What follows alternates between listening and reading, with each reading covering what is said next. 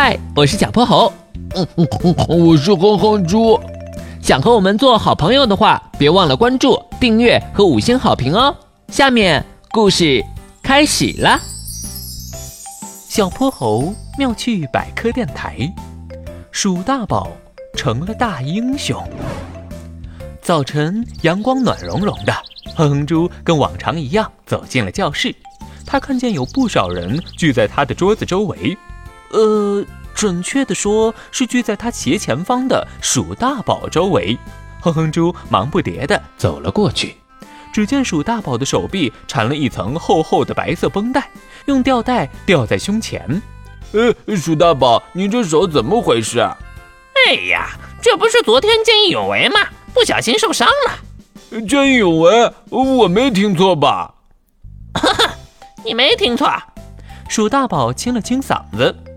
昨晚我放学回家，在街上碰到了个小偷，他被好几个大人追着，正冲我这边跑呢。说时迟，那时快，我立马冲上去拦在小偷面前，结果被他一把撞倒在地上，手就这样骨折了。不过幸好有我去拦他，那个小偷终于被抓住了。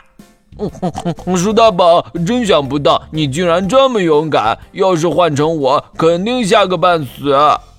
不过你的绷带怎么看上去硬邦邦的？我这里面打了层石膏，用来固定手臂，不然的话骨折的位置会跑。而且打了石膏，我这骨折也能好快点儿。是这样啊。对了，舒大宝，你的手臂现在疼不疼啊？嗨。这就是点小伤，算不了什么。哇，舒大宝，你简直是我们的榜样啊！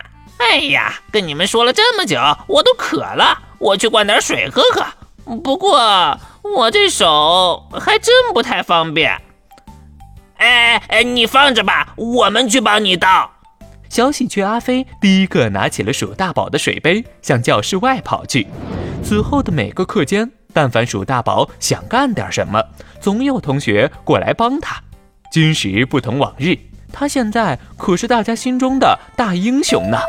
几天后的放学时间，校门口还像往常一样被围了个水泄不通。鼠妈妈刚接到儿子，就忍不住数落起来：“鼠大宝，怎么回事啊？老师跟我说你都连着好几天没做作业了。”“哎呀，妈妈，我手骨折了，你知道的呀。”你受伤的不是左手吗？写作业用的是右手，一点都不耽误。今天回去通通给我补好。再说了，你手为啥受伤？你心里没点数吗？还不是皮的，非要爬到小区双杠上去，结果从那儿掉下来，摔成了骨折。鼠妈妈是出了名的大嗓门，即使是热闹的学校门口，也引起了不少人的注意。鼠大宝心虚的往四周看了看，果然有好几位同学正瞪着他呢。其中最为生气的是小喜鹊阿飞。好啊，鼠大宝，原来你之前都是骗人的，我们再也不相信你了。今天的故事讲完啦，记得关注、订阅、五星好评哦。